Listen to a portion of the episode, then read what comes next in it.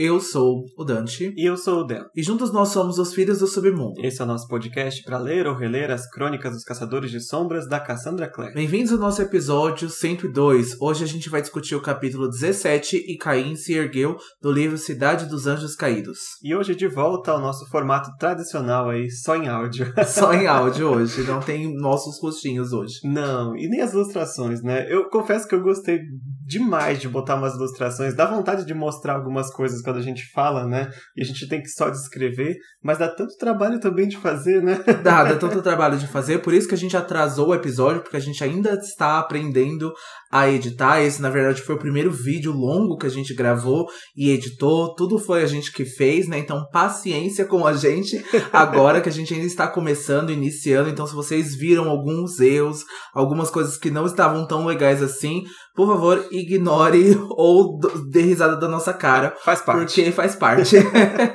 e agora a gente já chegou no antepenúltimo episódio da temporada, né? Esse livro tem 19 capítulos e por isso a gente vai ter 19 episódios.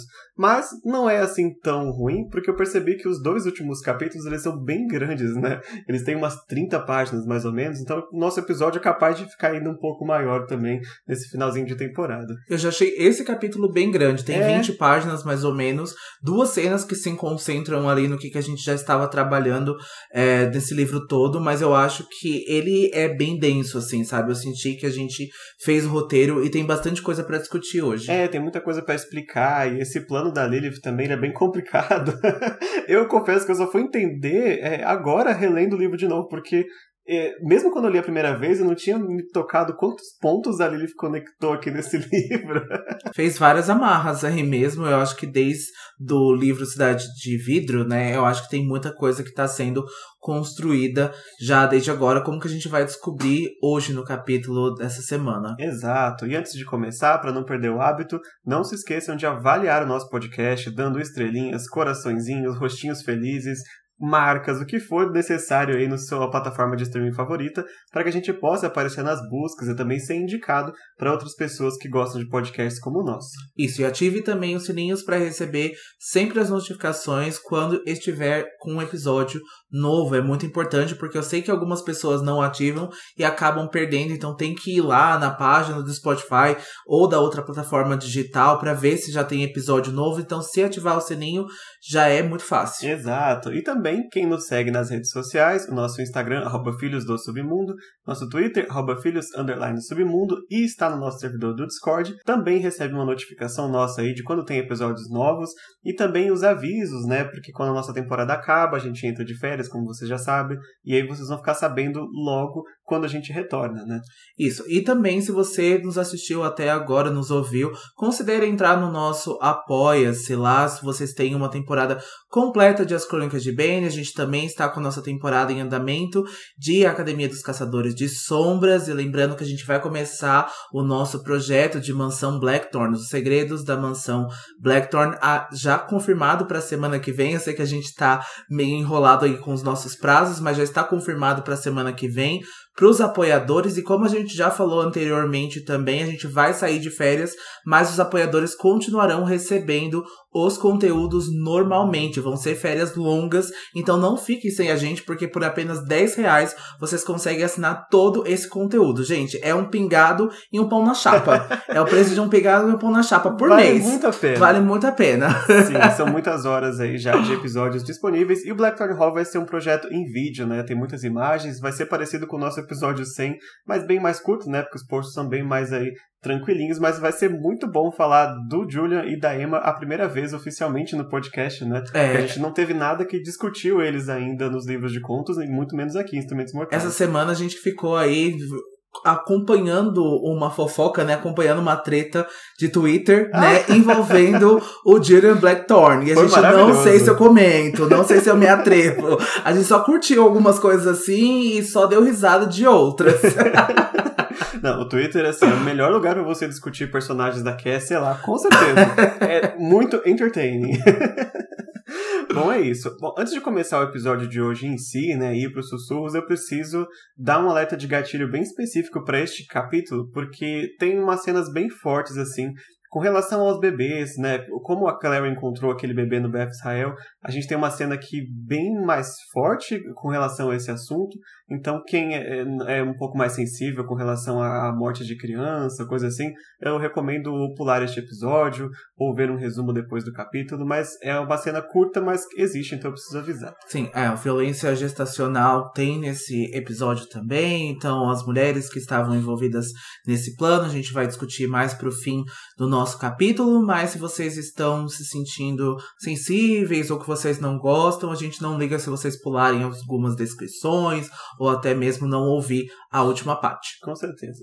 Bom, vamos para os sussurros dessa semana, que tem várias novidades aí, né? A Cassia tá bem agitadinha com o Swordcatcher se aproximando. Agora faltam quatro meses para o lançamento internacional, né? E pro nosso a gente ainda não sabe. Galera Record, eu quero datas na minha mesa. Ontem.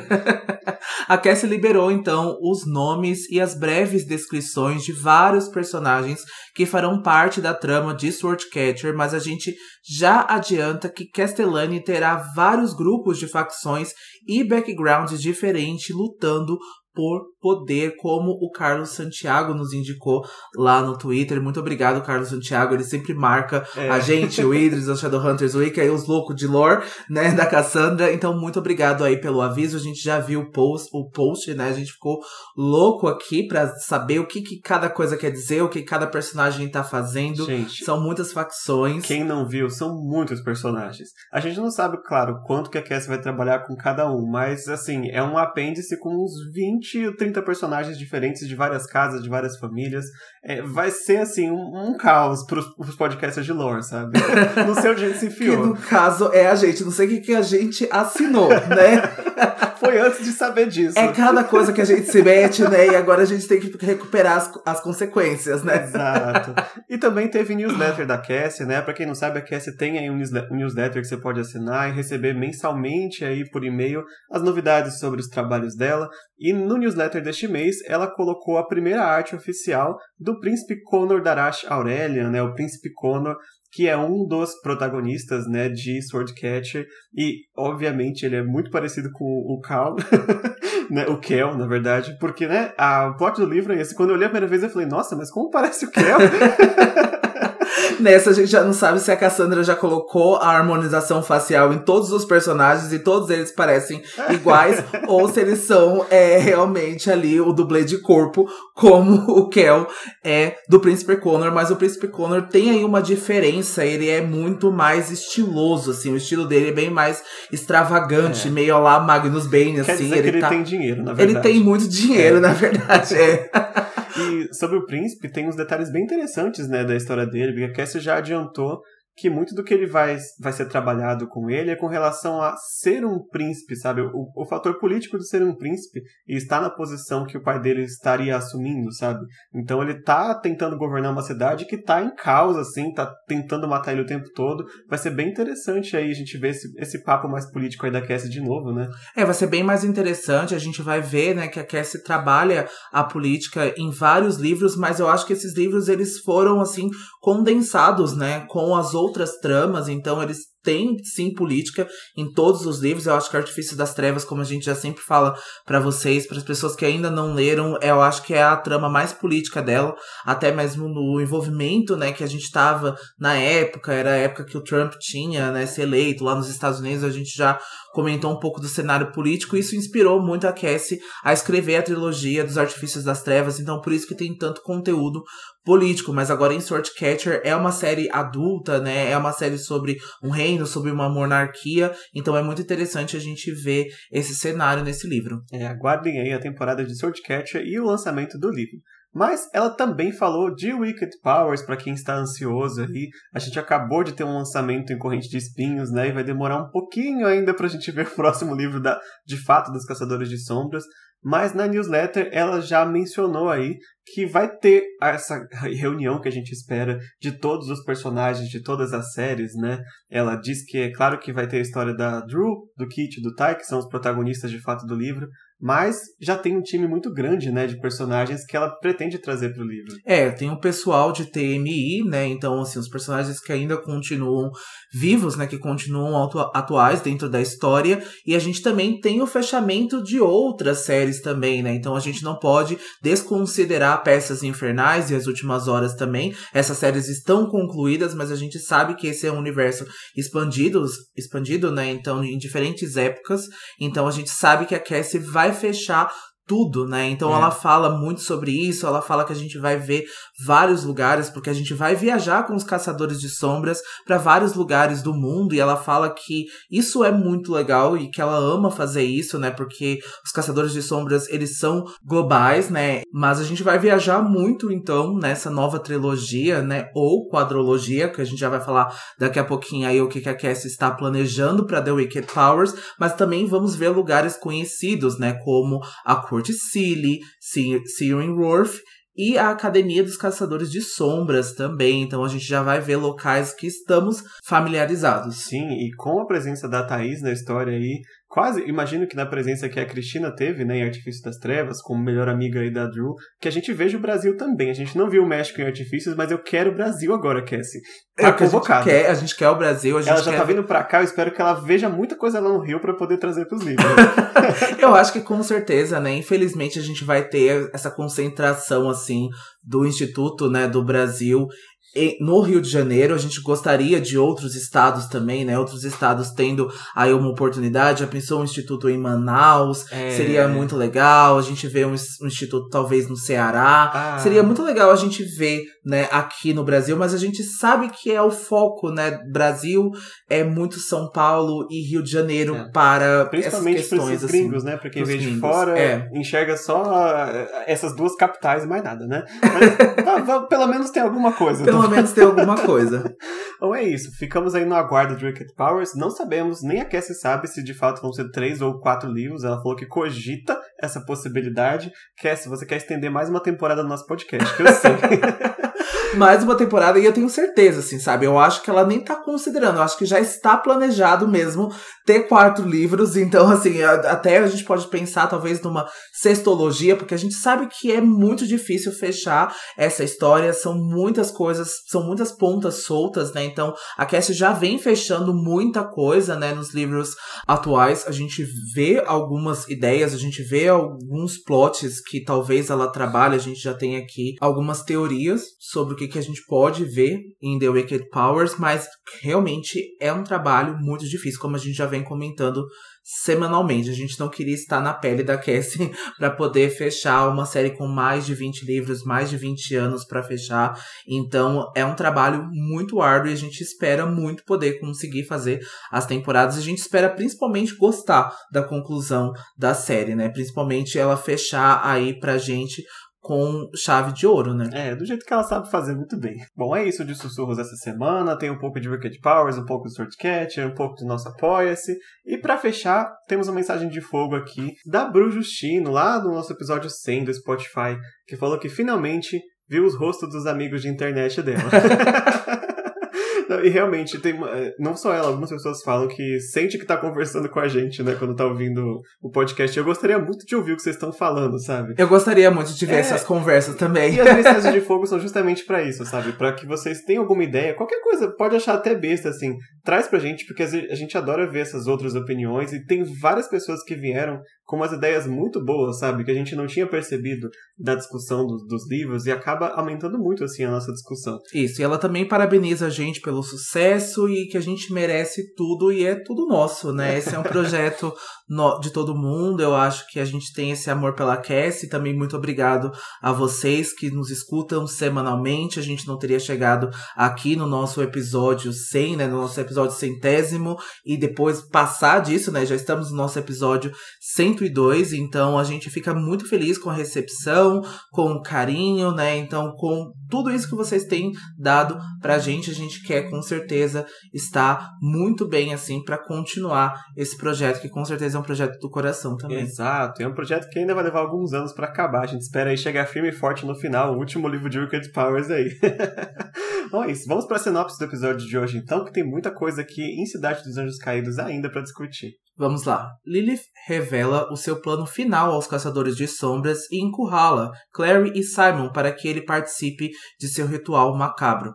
Alec e Isabelle fazem uma descoberta monstruosa sobre o culto de Tauto. E esse capítulo começa do ponto de vista da Clary, a gente vai ter um pequeno flashback aqui, porque ela foi aí dopada, né, magicamente pelo Jace há uns dois capítulos atrás, e a gente vai ver o momento que ela desperta, né, ou seja, alguns minutos antes do final do capítulo passado, em que ela ainda está no lobby do prédio em que a Lilith está, ela não tinha subido ainda com o Jace. E quando ela acorda, obviamente ela está atordoada, né, ela não tinha entendido o que tinha acontecido ali entre ela e o Jace, uma hora ela estava na festa, ele marcou ela e de repente ela apaga, né? E então ela tá abraçada no Jace ali, ele tá conduzindo ela pelo lobby desse prédio, mas ela percebe que tinha alguma coisa muito errada na marca que ele fez nela, sabe? Ela só não teve tempo de reagir antes de fazer alguma coisa, mas agora que ela acordou, ela já tá começando a ver que tem uma coisa muito estranha acontecendo, né? Exatamente, quando a Clary olha pro Jace, ela tem a sensação de estar diante de um estranho. Ele parece com o Jace, ele fala como namorado dela, mas há algo estranho e vazio nos olhos dele. Isso é uma coisa que ela percebe logo de início, como se ele fosse uma casca do que ele já foi. E ela fica ainda mais aterrorizada quando percebe que o Jace tinha dopado ela e levado ela até aquele local. Então eu acho que é uma sensação muito estranha, né? Porque ela vê o Jace saindo da cidade do silêncio, né? Até mesmo antes, né, de concluir o seu ritual, ele fala para ela que ele concluiu, que os irmãos o liberaram, mas a Clary agora então tem uma dúvida e ela tem um completo oposto da atitude dele, né? Porque então ele dopa ela, ele sequestra ela e ele leva ela para um lugar completamente estranho. Então, imagina o quanto a mente dela está perturbada agora, aterrorizada e muito confusa, né? Porque ela acha que o Jace estava bem, ela achou que todo esse negócio da possessão tinha acabado, que esses sonhos tinham terminado, que ele iria ficar bem, sabe? Então, eu acho que é realmente aí uma confusão para a cabeça dela e é aterrorizante, né? Você vê isso, a pessoa que você ama cometer esse tipo de coisa com você e você está nessa situação agora sem saber se você pode confiar ou não, sabe, pela sua segurança. É, confusão resume bem o que ela está sentindo, porque ela nem sabe se ela consegue fugir ou se ela quer ficar, né? Tanto que o Jace fala que ele não teve escolha de levar ela ali. Ela tenta ir embora, mas ele fala e ela fica titubeia ainda aí, sabe? Ela não imediatamente, nossa, você não é mais o Jace, eu vou embora daqui, ou tenta agredir ele de alguma forma, né? Acaba que ele conduz ela meio que bruscamente assim para dentro do elevador, né, em breve, e ela não não tá imediatamente escapando, sabe? Ela ainda tá dentro dela tem algum lugar nela que acredita que o Jay sempre tá lá dentro, sabe? Daquela pessoa que tá falando com ela e por isso ela não, não foge, né? É, sem saber exatamente o que aconteceu com ele, por que, que ele tá fazendo isso, acho que ela se permite dar o benefício da dúvida, mesmo que isso coloque ela em risco, mesmo que a segurança dela não esteja nada boa agora, sabe? Então ela se permite por causa do Jace. Então ela também é. pensa em salvar o Jace porque ela sabe que tem algo muito errado com ele, que ele não faria isso, que essa não é o caráter, não é a intenção dele, mas mesmo assim prova, né, isso de colocar ela em risco, de machucar ela de fato, né, como a gente viu e como a gente vai ver daqui a pouco também. Então é muito confuso para ela, né? Então eu acho, mas ela ainda se coloca em risco, ela ainda coloca coloca é, o Jace em primeiro lugar, porque ela sempre vai ter essa intenção altruísta de salvar ele em primeiro, né? Exato. Isso que vai dar um, maiores conflitos para ela e para a mãe dela e para o Jace no próximo livro, né? Basicamente essa essa sensação dela se colocar é, em risco pelo Jace mais de uma vez. Né? Mas, além disso tudo, enquanto ela está tentando entender o que está havendo, ela consegue observar a marca que está no peito do Jason, né? Primeiro sinal que tem algo estranho e externo a ele afetando ele, né? Quando ela tenta ler a marca do jeito que ela lê, ela vê que não é uma marca do livro Grey, não é uma marca de Caçador de Sombras. Primeiro que ela não é preta, né? Ela é vermelho sangue, que a gente nunca tinha visto uma marca dessa até então. E os riscos dela, os traços dela são completamente diferentes, sabe? É igual a gente quando observa, sei lá, a, as letras chinesas e as letras coreanas e você não, não sabe ler, mas você vê que é uma, uma um alfabeto diferente do que você está acostumado a ver. Né? Mais ou menos isso. Ela não reconhece aquela marca e vê que é algo que não é dos Caçadores de Sombras. Isso ela tem certeza. É, com certeza, né? Porque a gente já sabe, né, que ela tem é, esse dom, né, de ver a marca, de entender isso tudo. E a gente nunca tinha visto uma marca vermelha vermelha nos livros, mas eu lembrei de Shadowhunters, né, na série, que eles começam com as marcas vermelhas. Então, quando eles pegam a Estela, né, e aplicam as marcas na pele, fica vermelho quase com sentido de machucado, né? Ah, então ah, ali é, eles fazem e Faz a marca fica vermelha. Recém-feita, assim? Recém-feita. e aí legal. depois eles trocaram para as marcas pretas, né? Como se fosse uma tinta mesmo. Então ali pode ter dado essa confusão também para muitas pessoas, porque a marca vermelha vermelha, né, é uma marca agora corrompida, é uma marca que não está no livro Grey, porque a, então o que sai da Estela, né, as linhas são curvilíneas, são desenhadas em preto, né? Então eu acho que gerou, pode ter gerado aí uma confusão para algumas pessoas. É, e para nós é legal é, perceber ou relembrar que não existem marcas só dos caçadores de sombras, né? A gente já viu as marcas que o Valentim fez no chão e tem feiticeiros que fazem marcas diferentes também para alguns rituais, né? A gente, eu chamo de marcas, mas são símbolos, né? São é, é, letras mágicas, não necessariamente marcas como a do anjo, mas os caçadores de sombras não têm uso exclusivo das marcas do livro Grey, como a gente pode ver agora, né? É, eu acho que até a inspiração da Cassie, né, para fazer uma das primeiras inspirações dela para fazer as crônicas dos caçadores de sombras foi justamente isso, né? Analisar esses símbolos, essas marcas, essas linguagens através da história, né, através de outras religiões e ver como que essas pessoas se comunicam, né, como o que que elas cultuam, quais são os deuses, quais são os linguajar que elas colocam, né, na religiosidade ou para dar força ou para dar alguma espiritualidade, alguma coisa assim. Então eu acho que tudo isso é muito abrangente, né? Então eu acho que os Caçadores de Sombras não tem essa exclusividade, mas eu acho que aqui no ponto é que a Clary sabe que isso não foi feito por um caçador de sombras, né? Que isso não saiu do livro Grey e é até para os quesitos dela, para as morais e filosofias dela, uma corrupção, né, do que os caçadores de sombras aplicam, né? Então, porque tudo isso é de você estar a, a aplicação das marcas não é para muitos, talvez, se você coloca essa religiosidade, se você acredita nisso, talvez algumas pessoas podem pensar que é para ser o lutador, que é para ser o guerreiro, que é para mais estar perto de Raziel, vamos assim se dizer, né? Então, o que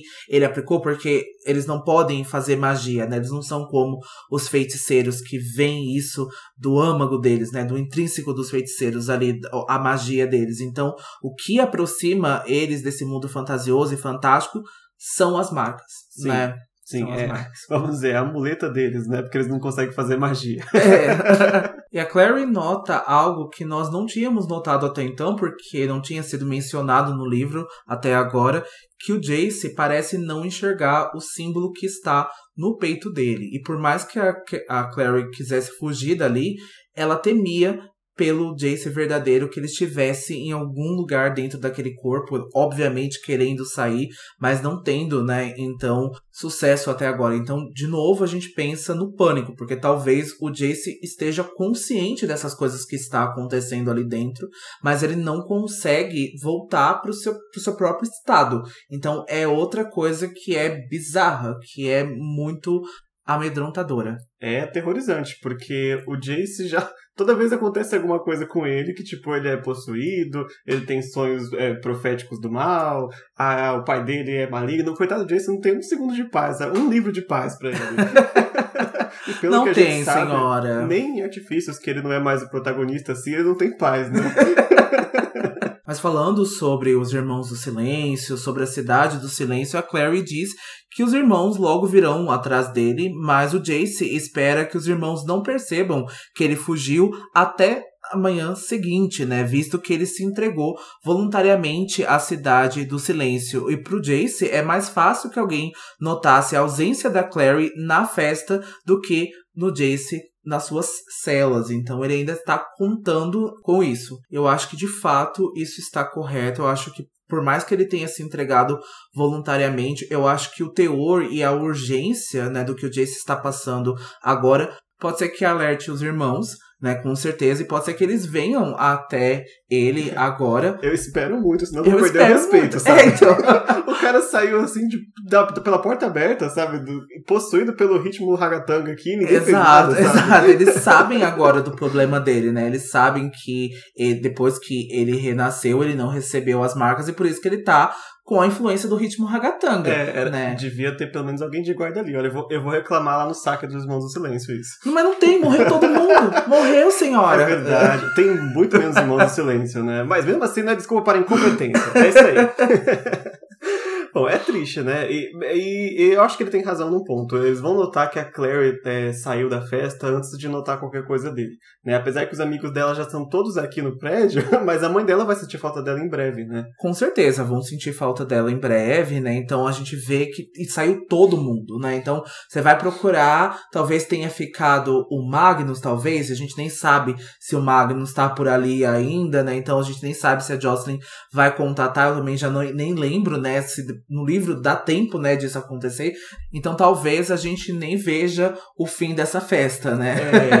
É. Mas outra coisa que também a gente acaba descobrindo agora é que mesmo que os irmãos descubram, né, isso do Jace não estar lá, da Clary também não estar na festa, eles não podem entrar na, no lugar porque o prédio é a prova de rastreamento. Então eles é. não vão Até conseguir. podem entrar, mas não vão achar eles lá dentro. Não né? vão achar eles lá dentro, é. né? Então nem é capaz deles nem acharem aonde está o prédio, né, que eles estão, porque tem aí as proteções que a Lilith já colocou como forma protetiva. Exato. Sabendo de tudo isso, o Jace conduz a Clary pro elevador, que é o elevador que a gente já viu aí algumas vezes nos capítulos passados, e começa a subir, e é aí que a gente chega no final do capítulo passado, né? Quando o Simon vira de costas e sai do elevador o Jace com a Clary. E o Jace, antes de sair, ele diz pra Clary que ele jamais machucaria ela, mas ao mesmo tempo ele saca a lâmina dele e põe no pescoço dela, deixando ela de refém ali, diante da pessoa que ele chama de Lady Lilith, como a gente viu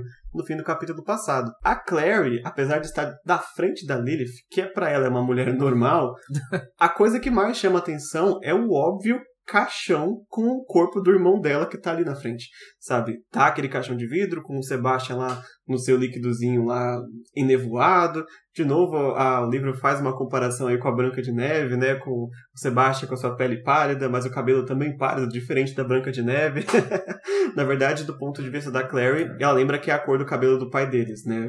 Aquele loiro platinado, nem isso, é branco mesmo, né? É branco mesmo, tipo, tipo o Jack Frost, assim, ah. sabe? tipo, é bem branco. Será que é da, do sangue dos Morgenstern que isso acontece? É possível, é possível que a, geneticamente, né? Então, os Morgansons tenham essa é, genética para ter cabelos brancos, né? Mas a gente sabe que eles não são os únicos personagens a terem cabelos brancos aqui pra Cass, então. Alô, Jen. então a gente já sabe que às vezes tem algumas influências, né? Eu acho que no caso do Sebastian, eu acho que foi pelos experimentos demoníacos, uhum. né? Eu, eu tenho essa impressão, né? Porque senão a Clary também tinha tido essa influência também. Eu não sei, né, como o cabelo branco ele geneticamente se comporta dentro dos bebês, né? então assim, de exame de DNA. porque a gente sabe que já o ruivo já não é muito fácil de nascer, é. né? Então a gente não sabe qual que prevalece ali, né? Então eu sempre pensei que o Sebastian ou geneticamente nasceu assim, ou por influência demoníaca acabou o cabelo dele ficando branco como o do Valentim. É. Ah, é, ou a solução mais simples, né, que veio veio do Valentim mesmo. É, Como o da Claire veio da mãe, né? Pode ser também. E a única pessoa feliz nesse rolê é a Lilith, porque ela vai até elogiar a pontualidade do Jace, né? Mesmo ela esperando ter mais problemas com ele, ela tá muito feliz com os resultados, né? Ela até pensou que ele daria mais trabalho, que ele não conseguiria, né, sequestrar a Clary, mas ela está muito feliz então com esse objetivo que foi cumprido, né? Ela não contava que a Clary fosse ser trouxa, né? E a Clary, quando ela escuta a voz da Lilith, ela vai reconhecer ela de algum lugar, mas ela não vai lembrar, por enquanto, onde. Mas o Simon está completamente em pânico, ele está prestes a desmaiar, coitado, percebendo essa teia que a Lilith construiu para capturar eles, né, para poder fazer esse objetivo de colocar a Clary ali, porque ele não contava, obviamente, com isso, né? Acho que a Clary era uma das últimas pessoas que ele esperaria, que ele gostaria que ela estivesse ali. É, porque aparentemente ela não tem nada a ver com isso, né? Não tinha ninguém tentando sequestrar a Clary, o Jace que tava tendo sonhos e tal. A Clary tava só se arrumando pro noivado da mãe o livro inteiro, né? Então ele não esperava que tivesse algum problema pra Clary agora também.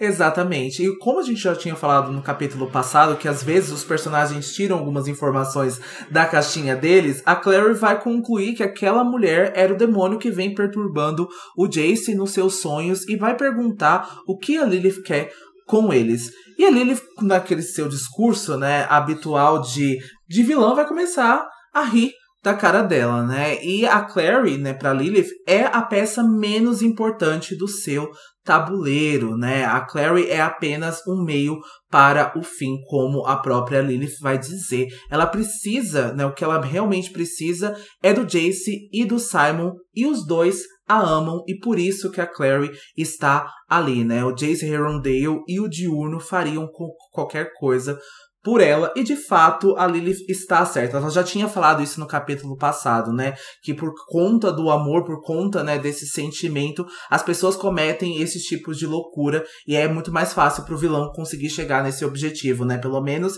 mas eles também acabam deixando muitas coisas passar por conta desse sentimento também, né? Exato, assim, já adiantando do spoiler, é o motivo da queda da Lilith também, né? Vai ser um deslize de não pensar no amor entre os humanos aí. Mas agora que tá todo todas as peças no lugar, né? E vamos, vamos contar aqui, quando a gente terminar de contar o plano da Lilith, que vai ser só no capítulo que vem, porque falta a peça que a Camila ainda vai entregar pra gente ver o plano todo, quão complicado é a teia que ela construiu. Porque tinha vários fatores em andamento simultaneamente e alguns é, deram errado, ela teve que improvisar em cima, como o sequestro do Simon, por exemplo, e ainda assim ela conseguiu juntar todo mundo aqui no final na hora certinha para que ela faça o que ela quer fazer, né? Então foi bem complicado o que ela planejou aqui. Por isso que a gente passa o começo do livro sem entender qual é a conexão, sabe, da, da morte dos membros do ciclo, e aí tem a Maureen sequestrada, tem o Jace tendo sonhos, parece que não tem nada a ver, mas no fim tudo se conecta, né? Tudo se conecta, né? Então é, faz parte de um plano só. Então isso é muito legal, que a Cass conseguiu conduzir isso, né? E que a gente tem várias pistas, mas que o objetivo ainda permanece o único, né? Como a gente já estava falando desde o capítulo passado também, né? A Lilith contou com muitas coisas das leis antigas, né? Então então, muitas coisas pelo acaso. Então, ela já explicou no capítulo passado também que foi por conta do Jace ter morrido ali pela mão do Valentim, lá em Idris, que ela conseguiu recuperar o corpo do Sebastian e agora ela está mantendo ele, né, dentro desse, desse líquido, dentro desse caixão, para que esse objetivo final é, se conclua, né? Pelo menos é o que ela espera que aconteça. Mas ela estava realmente fazendo muitas coisas e a Lily, como a gente já estava falando, né? Ela, por ser talvez a primeira dos demônios, né, por ser a, considerada a mãe dos demônios, ela, ela não brinca em jogo, né? Então, se ela tem um objetivo em mente, esse objetivo vai ser muito complexo, vai exigir muitas coisas e as pessoas sempre acabam se agarrando nessas teias, porque a gente pode pensar que ela pode ter ali um sentimento e uma filosofia que se assemelha com os humanos, mas a gente sabe que os meios, né, eles se justificam de formas diferentes. Então, o demônio ele tem um jeito muito difícil, né, e complexo para nós humanos de agir. Então, por isso que distancia, né, ela, por exemplo, do Valentim. Por que, que o Valentim não conseguiu é, fazer com que o Raziel né, obedecesse a ele? É. Também pela sua é, arrogância, arrogância a sua ignorância, é. e também por não conseguir planejar de uma forma como um demônio planejaria, sabe? Exato, e tem razão quando a Lilith chamou o Valentim de arrogante no capítulo passado. Porque é, ela sabe muito bem que ninguém vai obrigar o Raziel a fazer nada. Ela vem lutando contra o Raziel já há milênios e milênios e milênios. Não, não é um humano qualquer que ia falar, ah, não, vem aqui, Raziel, me obedeça. É, exatamente. Ele e, foi muito e, otário. Né? E, e tendo uma consciência, porque a Lilith tem essa consciência de que ela não consegue fazer isso, é, a existência né, da luz e das trevas, elas precisam coincidir, né? elas precisam estar juntas ali. Então ela não tem como fazer um mundo só de trevas. Então ela já sabe que é isso, então ela pode enfraquecer, ela pode realmente, né, é, deixar colocar o lado das trevas, né? Pelo menos o objetivo dela é esse, colocar o lado das trevas como o lado mais vitorioso, o lado mais forte, mas ela não consegue dizimar e acabar com a existência da luz, né? É, esse equilíbrio diz muito sobre o plano dela como um todo, né? Que não é simplesmente aí a questão do, do Sebastian, mas para ela, por que, que os, o, os anjos, né, eles têm direito a ter um exército para si e os demônios não têm, sabe? Ela quer aí nivelar de novo esse essa balança aí, tendo o exército dela começando aí, quem sabe a partir do filho, né? Mas para isso ela precisa que essa molecada aqui faça o que ela quer.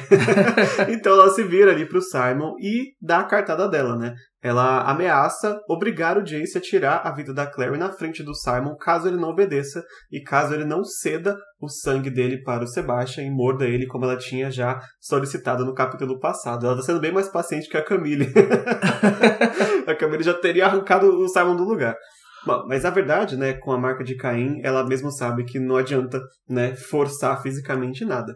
A Clary, obviamente, vai tentar convencer o Simon a não ceder, sabe? Não fazer isso porque o Jace não ia machucar ela, né? Só que para provar o seu ponto, a Lilith faz o Jace tirar um filete de sangue da Clary ali da, com a lâmina que ele tá carregando, sabe? E a própria Clary, ela percebe que, tipo, por mais que ela confie nele, é, o Jace já foi obrigado a machucar ela uma vez, né? Na cena que a gente viu alguns capítulos atrás, com, quando ele teve o sonho, né, etc. Então, pode ser que por mais que o Jace não queira, pode não estar no controle dele, né? Então a vida dela tá de fato em risco, sim. E mesmo agora com dor, a Clary vai pensar no Jace chorando no chão do quarto dele, desesperado de medo pela possibilidade de feri-la, né? Então essa mesma coisa que você acabou de dizer agora, a gente viu, né, as consequências daquela cena que o Jace ficou em prantos, né, desesperado com o que ele tinha acabado de fazer, né? Mas a Lilith vai confessar que há semanas vem invadindo a mente do Jace Jace aprendendo os desejos dele e as suas vontades,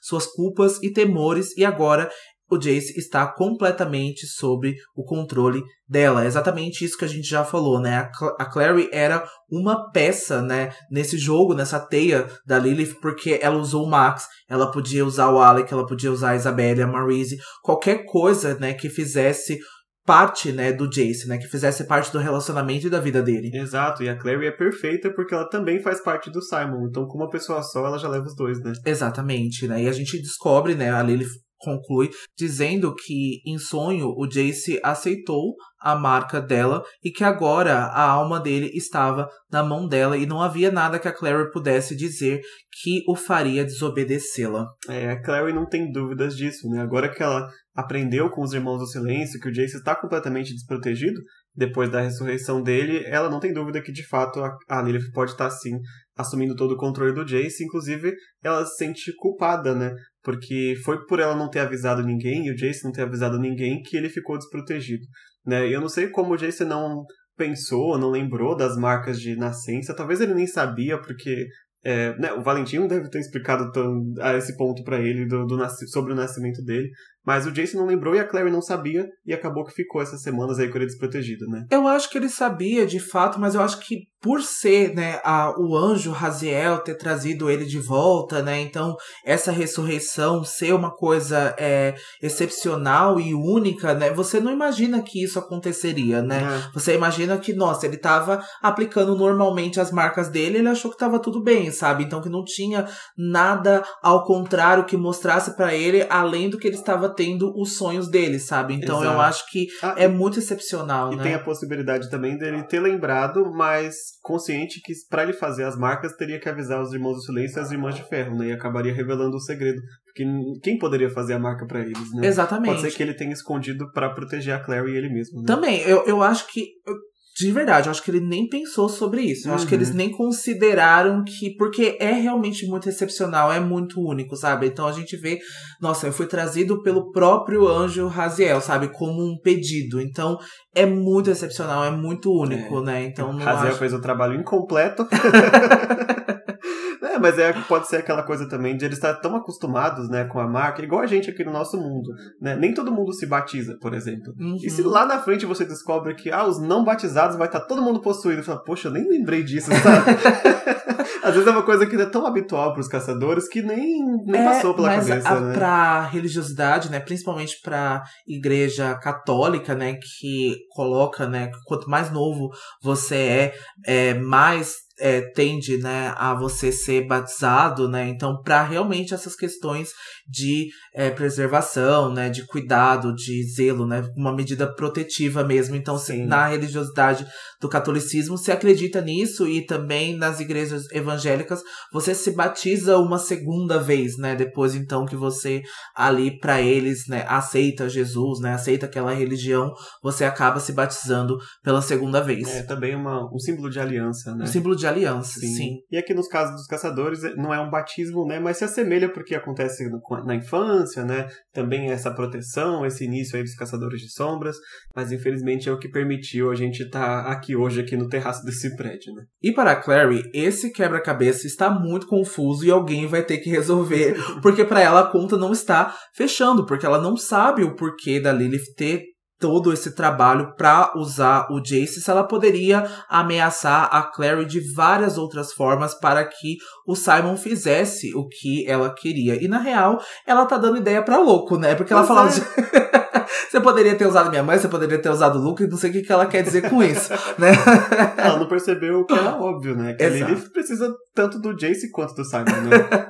E a Lily faz suspirar, né, ali meio entediada, como uma boa vilã de fantasia. E ela vai decidir contar pra Clary que além do Simon, ela também precisa do Jace. Ela conta o mesmo que ela disse pro Simon no capítulo passado sobre a vida e o paraíso, né, que o paraíso devia a ela por ter devolvido a vida do Jace. Ela precisa da presença dele ali no círculo que ela desenhou ao redor do Sebastian para que o ritual seja completado. De novo, a gente vai envolver esse tema das leis antigas, né? Que uma vida foi dada à luz, então a Lilith, por direito, pode reivindicar uma vida para as trevas. Exato. E agora, todos ali presentes são necessários para o que a Lilith quer fazer. É, O Simon está ali para morrer, o Jace está ali para viver, e o Jonathan está ali para voltar à vida. E a Lilith diz que a Clary está ali para ser a catalisadora de tudo isso, né? A colinha que vai unir todo mundo aqui. Ou seja, fazer nada.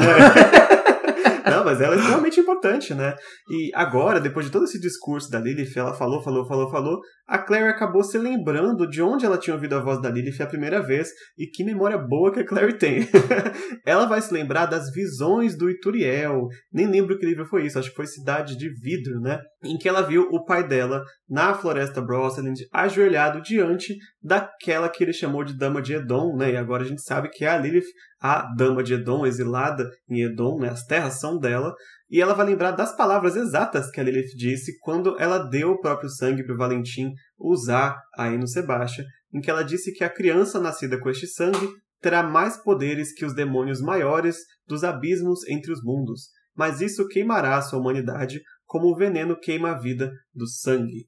A Clary lembrou de todo esse rolê e lembrou de como a, a Lilith deu sangue para que o Sebastian nascesse. Basicamente, ela foi o Ituriel aí do irmão dela, né? É, basicamente, né, a gente pode levar em consideração que a Lilith serviu como mãe, né, do Sebastian, como a gente já está, estava falando no capítulo passado, né? Então, de novo, a gente relembra, né, a gente faz um adendo que o Valentim naquela época mesmo, né, com o seu plano e com a sua arrogância, não levou em consideração todo esse discurso, né, dessa frase da Lilith, né, de dizer que isso queimaria a sua humanidade como o veneno queima a vida do sangue. Então é exatamente isso, né? Então o Sebastian ele já tem ali mesmo no plano, né, no intuito da nascença dele, exatamente isso, né? O que vai ser a ruína, que ele vai ser uma criança que vai ser gerada, que terá mais poderes que os demônios maiores, né? E de fato, de alguns demônios maiores, o Sebastian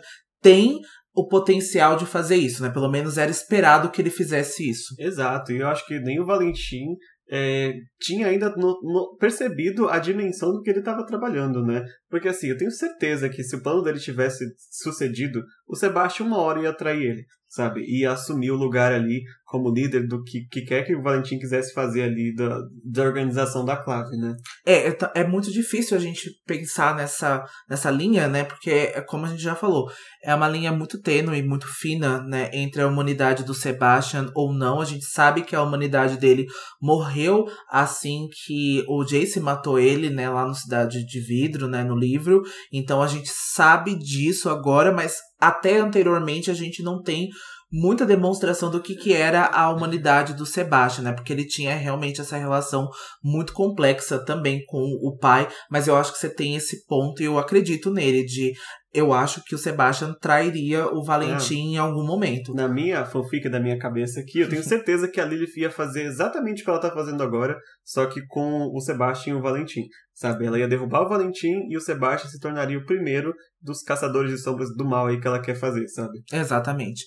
E num raro momento de surpresa, a Lilith não esperava que a Clary tivesse recebido uma visão direto do anjo, né? Direto de um anjo. De fato, ela não tem consciência, ela não tem conhecimento disso, né? Então eu acho que e até pode ser aqui, né, uma falha da Lilith, né, de pensar que o Valentim não pararia, né, só com o Sebastian, né? Então ela não teve essa noção, né? ela não teve interesse de saber que ele também aplicou isso com o Jace, né? Que ele aplicou isso e também com a Clary. É, é, mas pela surpresa dela, que é algo muito difícil, né, claramente, eu acho que deve ser uma coisa muito rara, ou se não, assim, nunca acontecer de um anjo enviar uma visão numa pessoa. Ah, né? é. A gente tem histórias disso na Bíblia, né, de algumas visões enviadas pelo, por próprio Deus, ou por anjos, né, proféticas, etc., mas no presente aqui, talvez ela não esperasse que o, sabe, voltar a mandar visões, sabe? Que estão fazendo outra Bíblia agora. Exato. Mas é fato que a Clary sabe de tudo, inclusive que foi a Lilith que cedeu o sangue que transformou o irmão dela em monstro. E a Lilith não nega a verdade de tudo, na verdade, até reconhece que, de certa forma, ela é mãe do Jonathan Morgenstern. Ah, mamãe de todos. Mamãe de todos. Agora a gente vai ter que cortar um pouquinho essa cena, porque a gente tem o resto do elenco da série, né? Que é a Maya, a Isabelle, o Jordan e o Alec, que vieram procurar aqui também o Simon através do endereço do cartão da Satrina, né? E que carinhosamente a gente apelidou de Mija. É. o grupo dos quatro. e eles chegam ali no lobby, também no mesmo lobby que a gente já viu, a terceira vez que a gente tá vendo esse lobby. Buscando pistas, né? Como eles devem fazer. E não demorou muito para o pingente da Isabelle já começar a pulsar ali, alertando da presença demoníaca neste prédio, né? E óbvio que essa presença é a da Lilith, né? É, só que a presença é tão grande que mesmo de andares e andares de altura já dá para sentir lá do lobby debaixo do prédio. Tava bem escuro, né? A, o prédio ainda está em obras e as únicas pessoas que enxergam com qualquer é, facilidade aqui são a Maya e o Jordan, que tem essa visão de cachorro que eles têm, né? e quando a Isabelle cita que tem demônios no lugar, o Jordan fica um pouco assustado, assim, porque ele não tá acostumado a combater demônio, né? O negócio dele ali é, é a Pretor Lupus e ele não tá nem um pouco ansioso de ficar cara a cara com um se acontecer em breve, né? É, o negócio dele é mais ONG, né? É, é mais Greenpeace, ser uma coisa mais paz, não, né, não né, envolver não. com demônio. É. Agora ele vai ter que se virar. e o plano inicial é investigar um andar de cada vez e por isso eles vão seguir para o elevador do prédio. E antes de entrar, a Maia vai decidir tirar o seu salto, que está fazendo um barulho revelador da presença deles. E o Jordan vai perceber que ela ainda usa um anel no dedo do pé. E esse anel ele havia dado para ela anos atrás, né? E até ele vai tentar co comentar, mas a Maia vai mandar ele calar a boca, né? Não vai deixar ele tocar no assunto. E aí os meninos vão andar por andar investigando e eles vão encontrar várias salas em obras e com bastante fios, né? E é legal a gente falar que a Isabelle tá usando um símbolo de silêncio na bota dela e por isso que ela não tá fazendo toque-toque. É verdade. toque-toque, né? O caçador de sombra chegou. na sua porta. Pois é, mas eles não encontram nada de útil, né, nos primeiros andares do prédio. Quando eles chegam no décimo andar, aí sim o colega Isabelle começa a apitar mais forte outra vez. O Alec então já saca a lâmina serafim dele, né? Acho que é a Sandalfo o nome dessa lâmina. O Jordan saca uma faca e a Maya tira um pino do cabelo dela, que por acaso também é uma lâmina, sabe? Tá todo mundo muito bem preparado aqui. E claro que as garras dela também já estão preparadas para atacar o que quer que apareça aqui. Mas, diferente dos outros andares, aquele não parecia em obras. ele já parecia bem mais pronto, já tinha alguns pisos, já tinha alguns mármores e tinha dois corredores.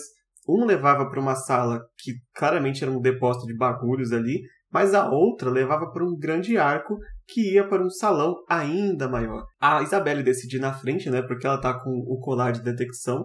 O Alec foi o único a trazer uma pedra de luz enfeitiçada, então ele é a única lanterna que eles vão ter para usar. E a gente vê, né, do ponto de vista da Isabelle, que está sendo narrado esse, esse, essa parte do capítulo, que ela já está começando a sentir aquele nervosismo, aquele frio na barriga de que uma batalha vai começar em breve, sabe? Isso nunca se perde, né, entre os caçadores de sombras. Ah, jamais, né? Então a gente vai ver também outra descrição, né, que a Cass vai nos dar, é que a sala é mais ampla e com teto alto, claramente destinada a ser um loft no futuro, né? E de uma janela enorme, os meninos vão conseguir ver as luzes e os banners de Nova York. A sala em si está muito escura e no centro dela havia várias sombras que parecem ser de algum móvel quadrado, eles ainda não conseguem ver, né? Eles estão vendo pequenas silhuetas ali desses objetos, né? Mas eles percebem que é pesado e pequeno. Então o Alec vai usar a lâmina serafim dele para iluminar a sala inteira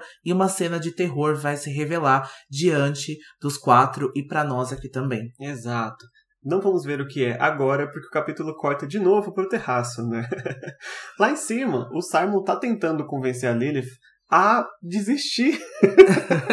ele diz que o Jonathan é filho da mãe da Clary, sabe? Ou seja, é irmão dela, e o Jonathan não vai ficar feliz se a Lilith ferir a irmã dele, né?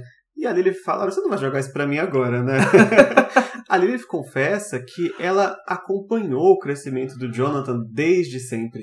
Né? A Lilith, ela aparecia em forma de coruja para poder vigiar a, o crescimento do Sebastian, né, barra Jonathan. E é legal pontuar que coruja é um símbolo muito forte de Lilith, inclusive aqui no nosso mundo, né? Sempre que há essa representação, ela é ligada às corujas, especialmente que não é certeza, né, mas Dizem que a tradução do nome, do nome Lilith também pode significar coruja, né, da, do original do hebraico, mas tem várias traduções diferentes e uma delas é coruja e acabou ficando, né, esse animal ligado a ela aí. Mas também tem essa coisa noturna, né? Feminina, feminina também, inteligente. Sábia, é, é, então tem muito, muita ligação com várias religiões, né, várias religiões pagãs nessa crença, né, da Lilith como a figura de uma coruja, mas acho que aqui é interessante, né, porque a Lilith também não tem esse conhecimento e aqui ela até, né, não leva em consideração o amor que o Sebastian sente pela Clary, né? Na verdade, a obsessão, né, deturpada que o Sebastian sente pela Clary e de fato ele não ficaria nada feliz se a Clary fosse machucada, né? É. Mas ela não tem conhecimento disso, né? Você vê que nem um demônio como a Lilith presumiu quão doente era o Sebastian.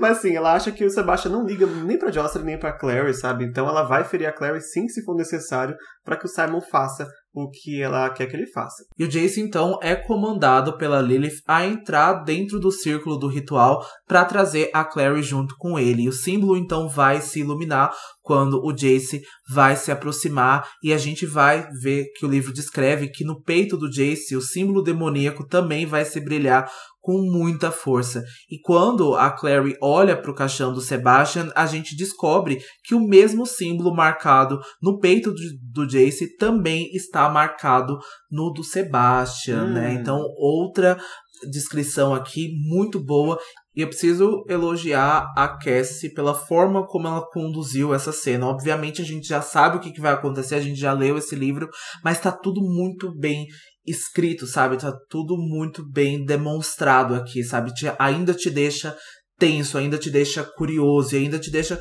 chocado com toda essa cena, sabe? Então é uma, é uma cena muito bem conduzida, porque a gente já viu algumas cenas de ressurreição antes, ou de intenção de ressurreição, e é muito, sempre um momento muito chave, mas esse daqui tem a ligação dos personagens, tem a Lilith, tem toda essa trama, né? Toda essa teia aqui que já foi vista nos livros anteriores. E aqui, sabe, é um ápice, assim, sabe? É um ápice desse livro, assim. Com certeza, eu acho que é uma das melhores cenas que eu vi dos livros antigos, da forma como tá escrita, sabe? Sim, é muito boa. E também ela escreve de uma forma que deixa tudo muito macabro, sabe? É, é nojento, é, é aterrorizador, sabe? É sinistro. Tudo aqui, isso aqui é muito estranho, sabe? Tudo que tá acontecendo. Então é, é totalmente uma forma muito fantástica de escrever uma ressurreição demoníaca, digamos assim. É, né? Não é, é diferente da forma gloriosa que o Raziel desceu no livro passado, sabe? Que era aquela coisa gigante, aquela coisa sagrada, aquela coisa né, é, limpa, e aqui é uma coisa, sabe, muito bizarra. É, é verdade. E o Simon tá ali insistindo que não, não posso fazer isso, sabe? Eu não consigo trazer o Sebastian de volta à vida. Como é que eu vou é, morder ele? Não vai trazer ele de volta, né? Como ele havia dito já no capítulo passado. Mesmo que ele desse o sangue dele, o Sebastian nem ia conseguir engolir do jeito que ele tá. E aí a gente tem uma revelação de lore muito grande. a Lilith vai contar para o Simon que a grande diferença é que ele é um diurno. E ele precisa morder o Sebastian primeiro para que o sangue de anjo que corre nas veias do Simon como diurno, que corre nas presas do Simon como diurno, ressuscitem o Jonathan, o filho dela, por um tempo. Porque este é um poder que os diurnos têm. Ela havia dito no capítulo passado que ela conheceu outros diurnos aí, que eles são raros, mas fazia centenas de anos que ela não tinha visto né, mais alguém. E aí ela encontra o Simon, que aparece aí perfeitamente para que ela cumpra o plano dela. Né? Porque se o Sebastian tivesse no momento que ele acabou de morrer, acredito que qualquer vampiro poderia ter trazido ele de volta. Não, não quando ele acabou de morrer, mas antes que ele morresse de fato. Mas agora que já faz quase um mês né, que ele está morto, a mordida do Simon pode momentaneamente trazer ele de volta à vida, nem que seja por tempo suficiente para que ele engula aí o sangue de vampiro e complete aí a sua ressurreição. A alma dele viria, retornada, né, por causa das leis antigas, já que o Jace teve a alma dele de volta, e o corpo retorna por causa da mordida do Simon, que é um diurno. Então tudo se encaixa perfeitamente para ela ali. A grande diferença é que os diurnos não têm o direito de trazer a vida de volta, né? Por isso que especificamente aqui com o uso das leis antigas, ela vai conseguir completar o plano. O Simon não vai poder daqui para frente morder qualquer um que morreu e trazer de volta, porque a alma das pessoas já passou, né, pro vazio e não vai voltar por causa das leis antigas.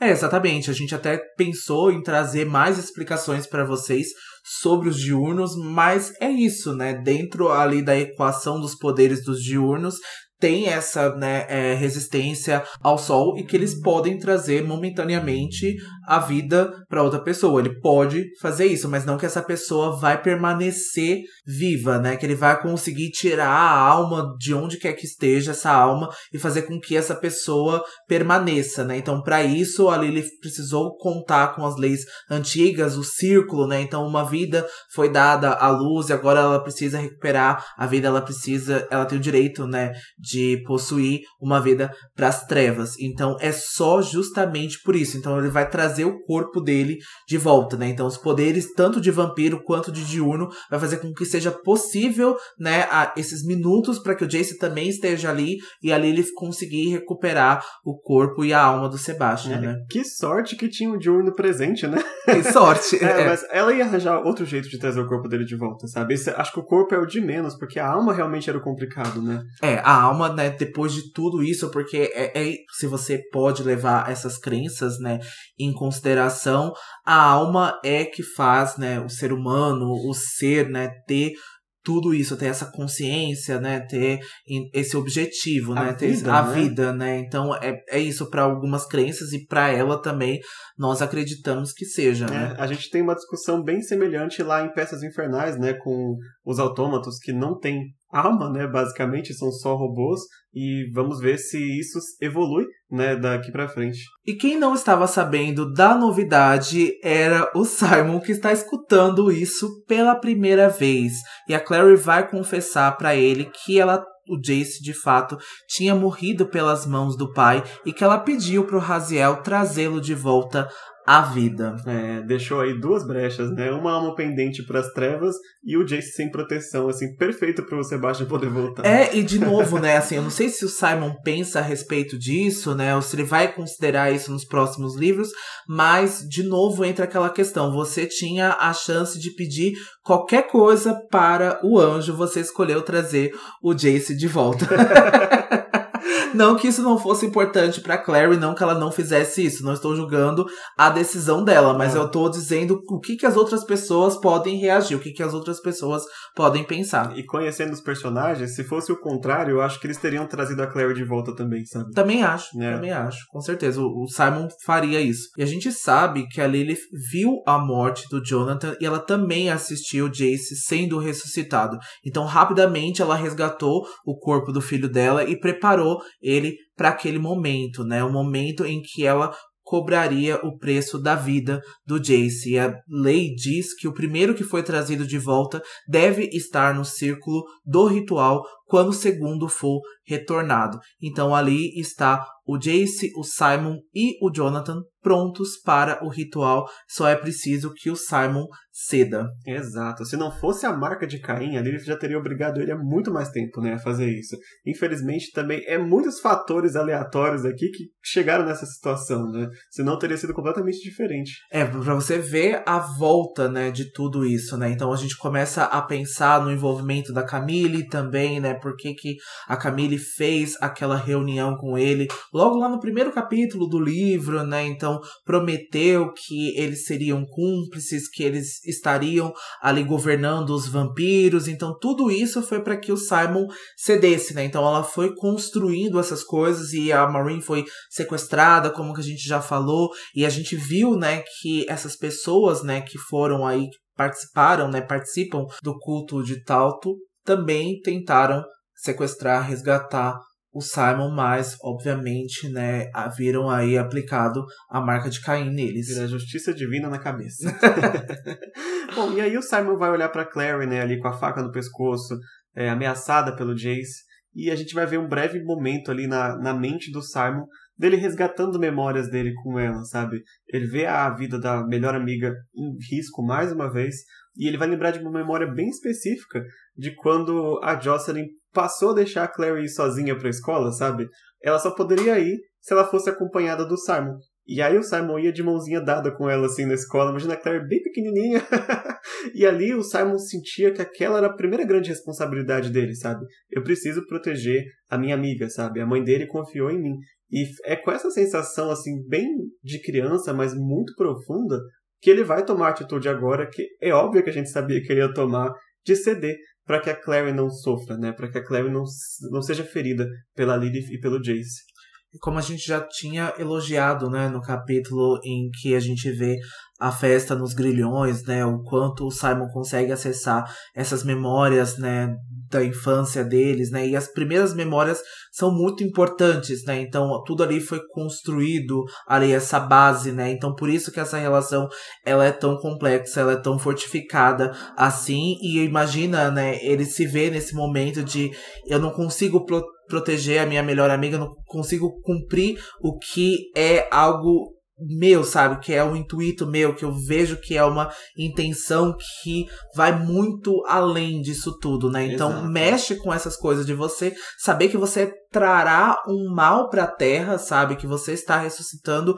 algo que deveria continuar morto, né? Que é isso, essa é a lei, mas para que você protegesse a pessoa que você ama, você ultrapassa essas barreiras. E eu, por mais que eu acho que isso não seja algo que o Simon e a, mesmo a Clary quisesse que tivesse acontecido, eu acho bonito a intenção da gente ver esse ato heróico e esse ato amoroso na forma de dois amigos, sabe? Não da forma romântica. Exato. Porque também a Clary trouxe o Jace por ser o parceiro dela de vida, né? Por ser a pessoa que ela quer construir uma relação ao longo dos anos, mas a gente sabe que aqui essa relação já está é, em, em pano de fundo, já está ativa, né? Então eu acho que por mais triste que seja, é bonito e é simbólico para a amizade dos dois. Exato, é bem mais profundo que qualquer romance, né? No próprio livro diz isso. O Simon lembra que a Claire foi o primeiro amor da vida dele, mas é muito além disso, sabe? Ele, ele reconhece que ele nem sabe se ele ainda ama ou não ela, uma coisa que é ainda nublada na cabeça dele, mas o mais importante é que a Clary nunca vai deixar de fazer parte dele. É isso que está escrito, né? Na forma que ele pensa. Então é por isso, não importa o que aconteça, ele vai estar tá lá pela Clary, nem que seja ressuscitar aí a criatura mais perversa que ele já viu. né? Isso, isso é o resumo da relação de Simon e Clary que a gente tem, sabe? Que evolui daquela coisa estranha que foi Cidade das Cinzas, né? de por que, que eu achei tão estranho, né, quando a gente gravou aquela temporada? Porque realmente é uma coisa tão além de romance, sabe, o que eles têm, que eu não consegui ver muito bem assim eles como um casal, sabe? É uma amizade que vai além de qualquer outra coisa. Né? É, a gente fica pensando o quanto é difícil, né? E, e pro Simon é muito confuso, né? Naquele livro. E o Simon, amorosamente, ele é muito confuso. Ele é muito confuso, é, ele é muito pateta nesse sentido, né? Mas eu acho que ali ele queria expressar o romance dele e a Clary por estar tá na vida dele ter os mesmos gostos que eles, né? Eles têm os mesmos hobbies e é uma presença muito grande na vida dele. Ele queria ultrapassar, ele achava que ele deveria ultrapassar isso e ter um relacionamento romântico também com ela, além da amizade, né? Então a gente vê que talvez ele ame a Clary, né? Para algumas pessoas e para alguns estudos, né, diz que quando a gente ama pela primeira vez, uma parte nossa sempre ama aquela pessoa, né, sempre a, a, nossa primeira paixão, mas eu acho que ele pode amar, mas ele demonstra isso de um jeito diferente e é uma relação muito mais grandiosa do que simplificar isso como uma coisa só, né? Exato. Mas voltando ao nosso capítulo, contra a vontade da Clary, o Simon vai entrar dentro do círculo e vai aceitar seguir o ritual da Lilith. Ele vai ela vai, na verdade, abrir o caixão do filho e a gente vai ver mais uma vez o símbolo no peito do Jonathan brilhando enquanto ela vai posicionar os braços dele sobre o peito e ela vai até demonstrar uma forma de carinho, ela vai ajeitar o cabelo dele. E o Simon então se aproxima do caixão e ele fica enojado por estar prestes a se alimentar de um cadáver e sobre a vista de todos, o Simon morde o pescoço do Sebastian e logo ele vai sentir um gosto de sangue escuro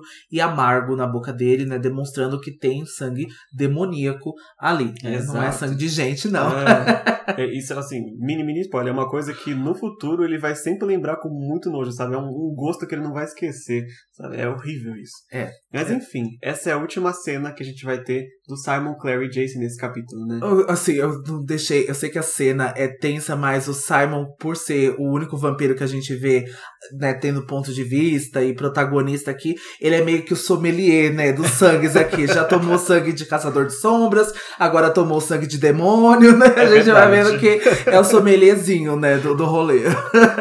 Me lembro do Will também, que já deu uma dentada no vampiro aí. Eu não lembro se é em anjo ou se é em príncipe, mas tem sommelier eu acho que Eu acho que é em anjo, lá na, na, na casa do The Quincy, na festa. né? É aquele mesmo intuito de se o cachorro me morder, eu mordo o cachorro também. Ai, mas enfim, vamos para a última cena do capítulo então, que é a a Isabelle e o Alec, né, na investigação deles, e na cena pavorosa que eles tinham encontrado, que a Cassie deixou a gente no suspense até agora, né. A gente tá no décimo andar desse prédio, a Isabelle e o Alec já estão andando, assim, muito cautelosamente entre os pilares, e a gente vai ver que a Maia está passando mal lá no fundo da sala, né, ela tá vomitando, o Jordan ficou para socorrer ela de alguma forma, porque a Isabelle reconhece que se ela não tivesse os anos de treinamento que ela tem, ela também estaria passando mal, ela não julga a Maia, Nessa sala, todos os móveis que eles acharam, os móveis quadrados, na verdade são pequenos pedestais e cada um continha um cesto e cada cesto continha um bebê. E todos os bebês dessa sala, infelizmente, estão falecidos. E é uma dezena de bebês. São o mesmo é, tipo de, de bebês que a gente encontrou no Beth Israel, só que aqui está uma quantidade enorme, sabe? É uma cena pavorosa.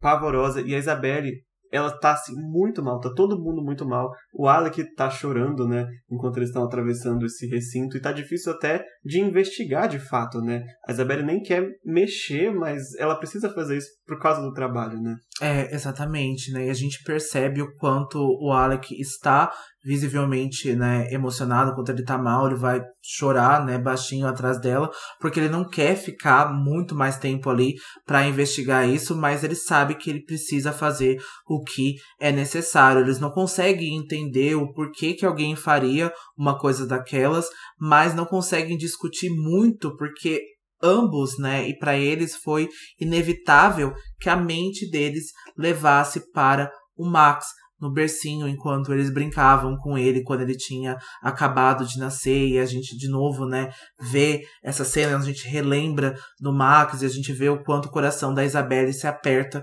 passando, né, por essas fileiras de berços e ela vai lembrando do Max o quanto ele foi uma criança gerada, né, com amor e que foi amada desde o início, né, e que foi é, tinha uma família, tinha condições melhores e essas crianças não tiveram, assim, sabe? Então depois a gente vai ter mais detalhes com, sobre isso e é uma atrocidade, sabe? É uma atrocidade a gente ver é, essa grande quantidade, o, o, que foi feito com essas pessoas também.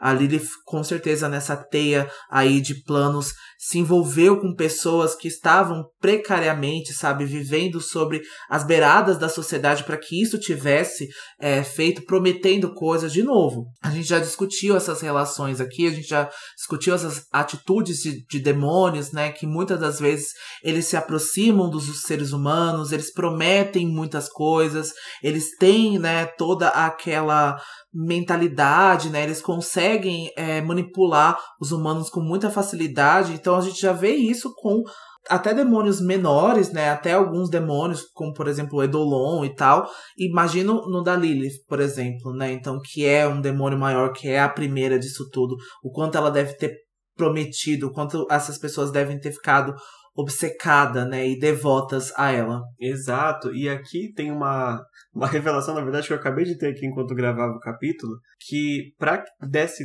tempo dessas, desses bebês nascerem, a Lilith vem fazendo isso muito antes do livro Cidade dos Ossos ter começado. Porque o Sebastian morreu faz duas semanas só.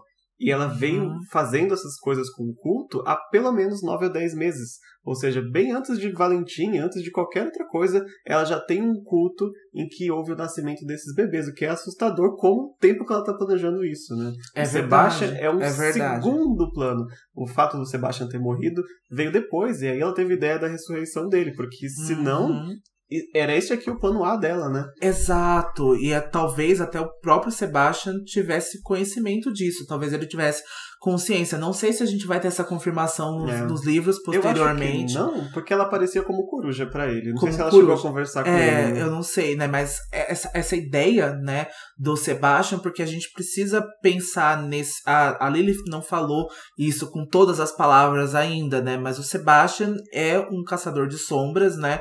Que tem sangue de demônio, né? Então o Sebastian ele consegue ter essa dualidade, ele consegue ter isso, ele consegue existir, né, dentre esses dois mundos, dentre esses dois lugares e ter essa força, né? Então repetir o que foi feito com Sebastian, colocar ali, né, na, na fronte, no, nos exércitos do inferno e das outras dimensões é algo grandioso, né? Exato. E por como a Isabelle ajudou a Claire na investigação do Beth Israel, não demora muito para ligar os pontos, né, e perceber que era exatamente isso que estava acontecendo ali na, naquele lugar, né? Ela vê que os meninos, os bebês têm as, as mãos em garra, né, como aquele bebê tinha, e deduz que a Lilith estava tentando criar um novo Sebastian com crianças mundanas. Mas era óbvio que isso não estava funcionando, né?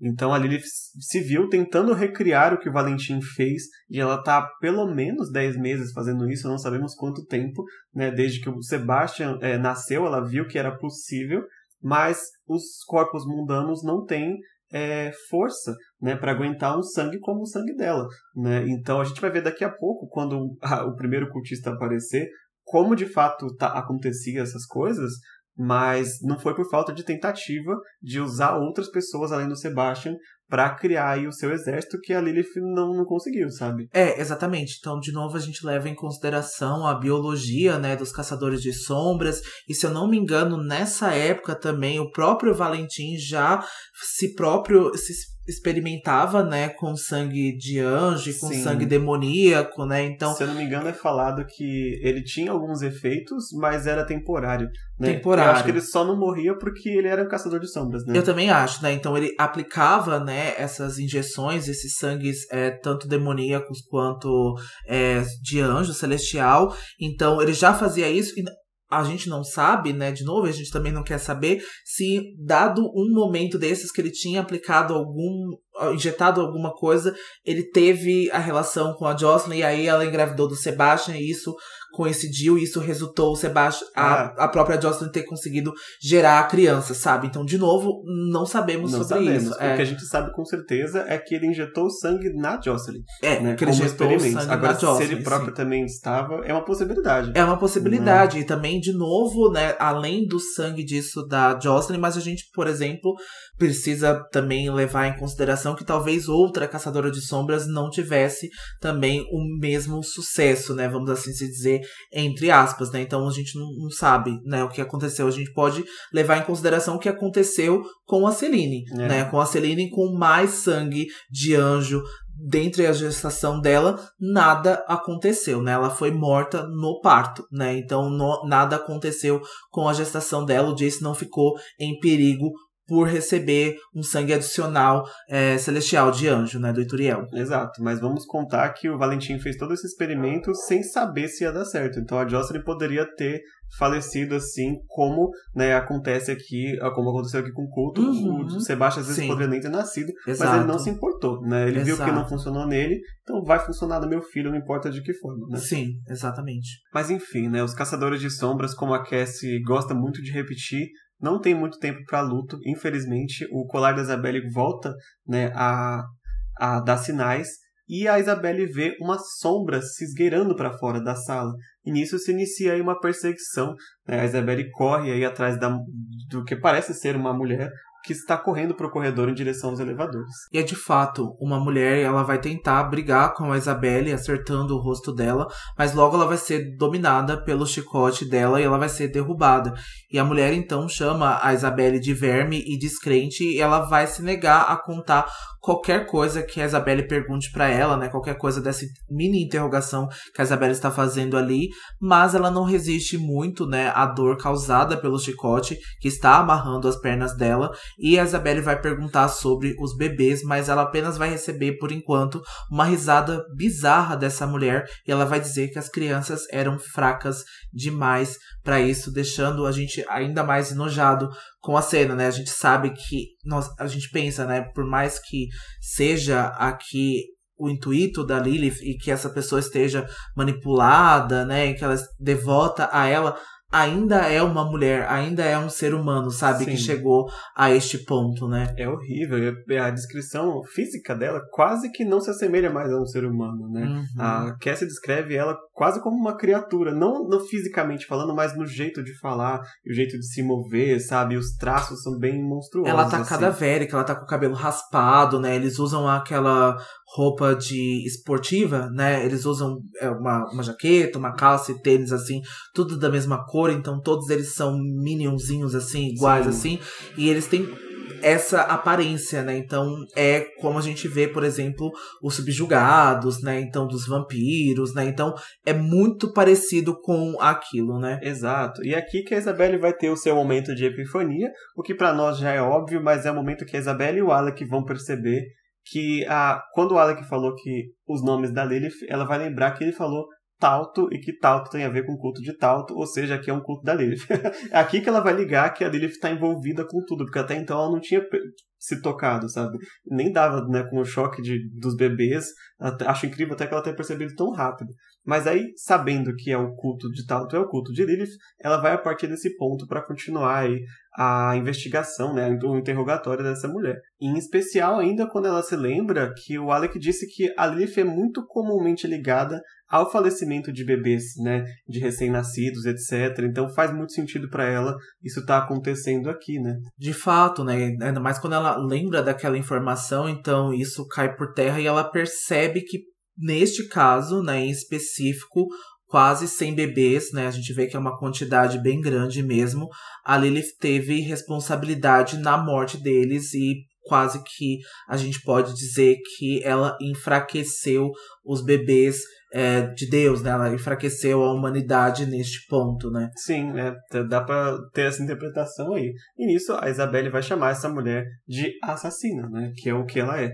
A mulher não aceita muito bem ser chamada de assassina. Ela diz que as crianças foram apenas testadas e mais uma vez foi concluído que elas eram fracas. Ela vai repetir isso de novo, mas que essas mortes não foram culpa deles. E a Isabelle vai pensar que eles tentaram injetar o sangue de demônio em mulheres grávidas para recriar um novo Sebastian, mas o Alec, mais observador do que ela, e até o livro vai dizer que ele tem essa habilidade de perceber, né, de analisar melhor as pessoas, ele vai então ver que a reação da mulher é que ela também era mãe de um daqueles bebês. Exato, e com isso ele vai confrontar essa mulher e ela vai confessar que o sangue não era injetado nos bebês, mas nelas, né, as mães para que elas se tornassem mais fortes e mais rápidas, ou seja, o mesmo efeito que a gente falou que acontecia com o Valentim. Então a Lily prometia, óbvio que ela não prometia matar bebês, ela prometia que as pessoas iam ficar fortes, né, sendo adoradores dela. Os maridos também recebiam isso, e é por isso que a gente vê as, os sequestradores do Simon aparentemente muito mais fortes do que uma pessoa normal, né? Mas aí a, as mulheres e os homens começaram a ficar doentes, as unhas e os cabelos começaram a cair e todos começaram a morrer um por um. E ela sabe que ela própria também já está com os dias contados. Mas a consequência disso foi que os bebês que nasceram delas também já nasceram mortos, né? Já nasceram é, afetados pelo sangue demoníaco que era injetado nelas.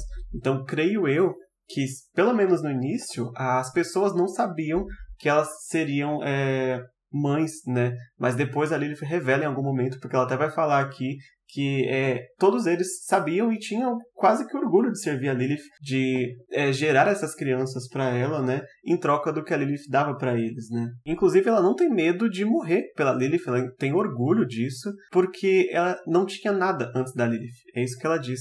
Ela morava entre as grades do metrô, ou seja, era uma moradora de rua, mas a Lilith deu uma família para ela, deu uma casa para ela morar, e pela primeira vez ela se sentiu segura, a Lilith deu poder, né, deu comida, deu tudo que ela não tinha. Então, o que mais que ela tinha além do que a Lilith prometia?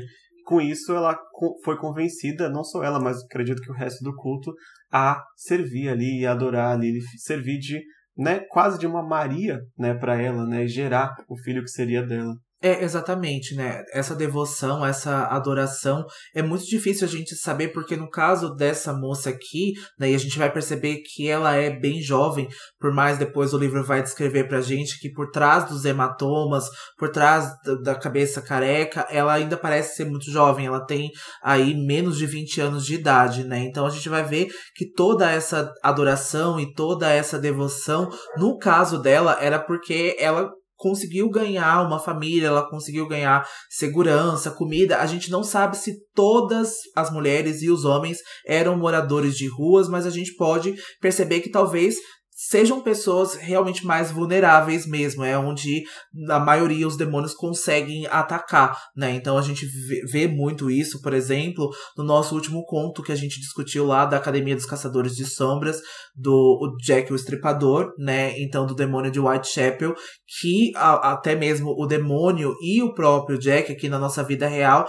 atacavam um dos bairros mais perigosos e mais vulneráveis lá de Londres, as prostitutas, né? Essas pessoas que frequentavam ali dentro. Então eu acho que isso é comum para os demônios pegar essas pessoas porque é mais fácil, ou às vezes também o lado oposto, né? Pegar pessoas ricas que têm muito dinheiro e querem muito mais, têm essa ambição de ter muito mais, como a gente vai ver também lá em As Crônicas de Bane também. Então sempre tem essa dualidade, né? Sempre tem esses opostos. Ou são pessoas que estão acima, né, considerados na sociedade, ou pessoas muito abaixo na sociedade consideradas também. Exato, é a vulnerabilidade humana que ele comenta, né? Seja do egoísmo e da ganância, quanto da própria necessidade dessa mulher, no caso de amor, de família, ou física mesmo, né?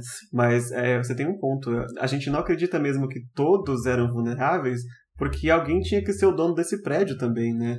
Essa obra está sendo feita por alguém e tipo, é um prédio de muito luxo, então certamente há membros do culto aí, não é citado no livro, mas que tem posses, porque né, é, é isso que o ser humano faz, sabe? Ela deve ter oferecido aí rios e rios de poder e a pessoa deve ter aceitado, né? Exatamente.